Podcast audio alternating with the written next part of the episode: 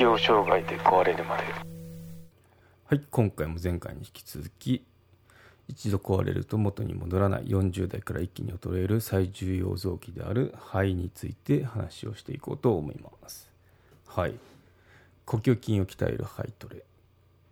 この中でも最近注目されているのが間接性肺炎という病気です。間接性肺炎はウイルス感染などの急性の場合を除き1年以上の時間をかけてゆっくりと進行していきます。初めは階段や坂道を登るときに息切れがする程度ですが病気が進行すると服を脱いだり入浴したりといった日常動作で痛みを伴う咳が出るようになります。そしてそのまま放置しておくとやがて重篤化し命を落とすケースが非常に多いとのことですね。はい。でじゃあ肺の機能が低下したらもう諦めるしかないんですかって言ったらいやそんなことないですよってことで肺の機能は何歳になっても高めることができますよってことで肺トレを紹介してますね。うん。ちょっと図で説明しないと分かりづらいと思うんであとこの記事に写真で女性の方がその体操をしてる姿があるので、まあ、ちょっとリンク貼ってきますね。はい。ということで説明していこうと思いますね。まずあの胸郭のトレーニングですね。胸郭トレーニングは胸のトレーニングですね。はい。X ジャンプあるじゃないですか。X ジャパンの。あの格好で手をクロスさせるやつもあって、で、立ち上がって、で、そのままあの、その X のクロスのまま手を上に持っていく感じですね。持ってきながら息は吸う。吸いながら上げる。はい。これでだいぶなんかこう肺が肺がこう答える感じしますね。でそのままあの上に行ったら今度右左にその腕ですね。を息を今度は吐きながら右左にゆっくりと倒していく。ふーですね。ふーって言いながら。で戻ってでまたふーって左に行くはい、これを繰り返す。右左ですね。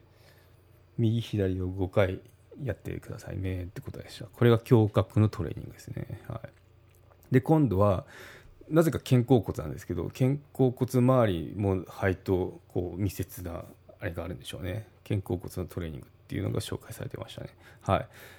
肘ですかね。肘を90度にこう曲げてでちょうど体の横にその腕を持っていく感じですね、はい、90度のまま真横に来る。結構これだけで肩甲骨かなり締まりますね。だいぶ締まったんですね。で今度手のひらは外側。こうするともうグリってこうひねりが加わるんで。でこれを息を吸いながらなんでスーッとしながらこうあきますね。肩甲骨にきますね。はい。開くんですね90度。で今度開いたやつを今度息を吐きながらふーって吐きながら肘と肘を目の前にくっつけるイメージ。こう結構きますね。肩甲骨が逆側に動いてる感じ。これを繰り返す。開いて目の前でくっつけてっていうのを10回だそうですね。はい。これを取り入れるといいとのことですね。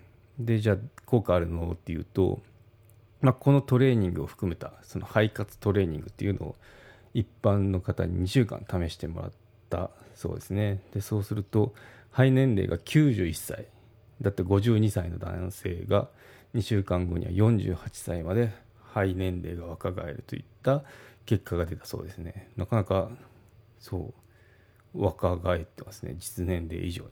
はいで有料チャンネルのご案内をいたします。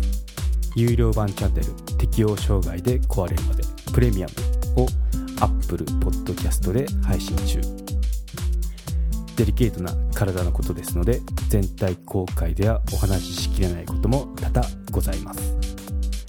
有料会員は無料版では一部公開されていたエピソードの前編。